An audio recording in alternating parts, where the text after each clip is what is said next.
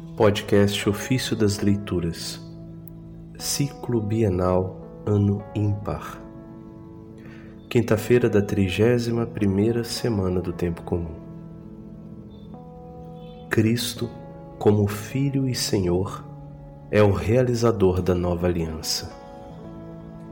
Do comentário sobre o profeta Isaías, de São Cirilo de Alexandria, Bispo. O Senhor Deus apareceu a nós, como se lê nas Escrituras, e por Sua obra, o rebanho dos errantes, conquistado pela fé, foi levado à graça. Era o esperado pelos povos, e por meio dele, Deus Pai lançou na luz da verdade aqueles que tinham o coração e a inteligência ofuscados pelas densas trevas. Isto ele nos fez conhecer com poucas palavras. Eu, o Senhor, te chamei para a justiça e te tomei pela mão. Te formei e estabeleci como aliança do povo e luz das nações, para que tu abras os olhos dos cegos e faças sair dos cárceres os prisioneiros, e das prisões aqueles que habitam nas trevas. Esse trecho está no livro de Isaías, capítulo 42, versos 6 e 7. Nosso Senhor Jesus Cristo foi, de fato, colocado por Deus Pai como aliança dos israelitas, que são a sua estirpe segundo a carne.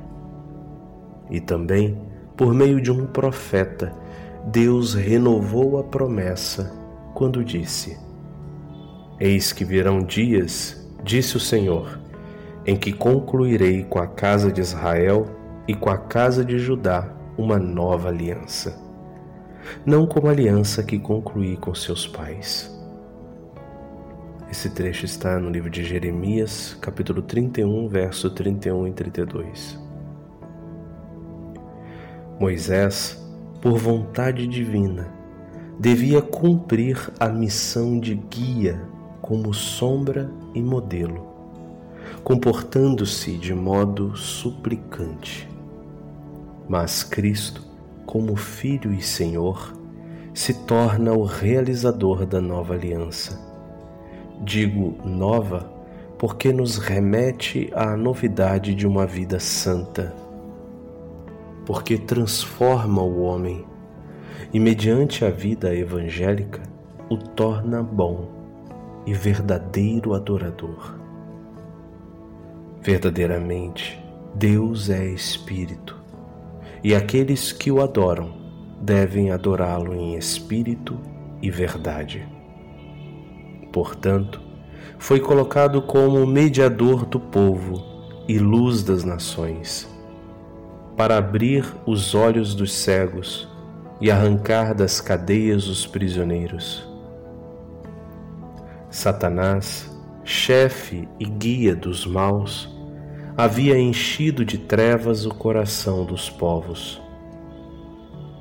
Vaguearam nos seus vãos raciocínios e enquanto se declaravam sábios, se tornaram, na verdade, estultos e trocaram a glória do Deus incorruptível com a imagem e a figura do homem corruptível, de pássaros e quadrúpedes e de répteis.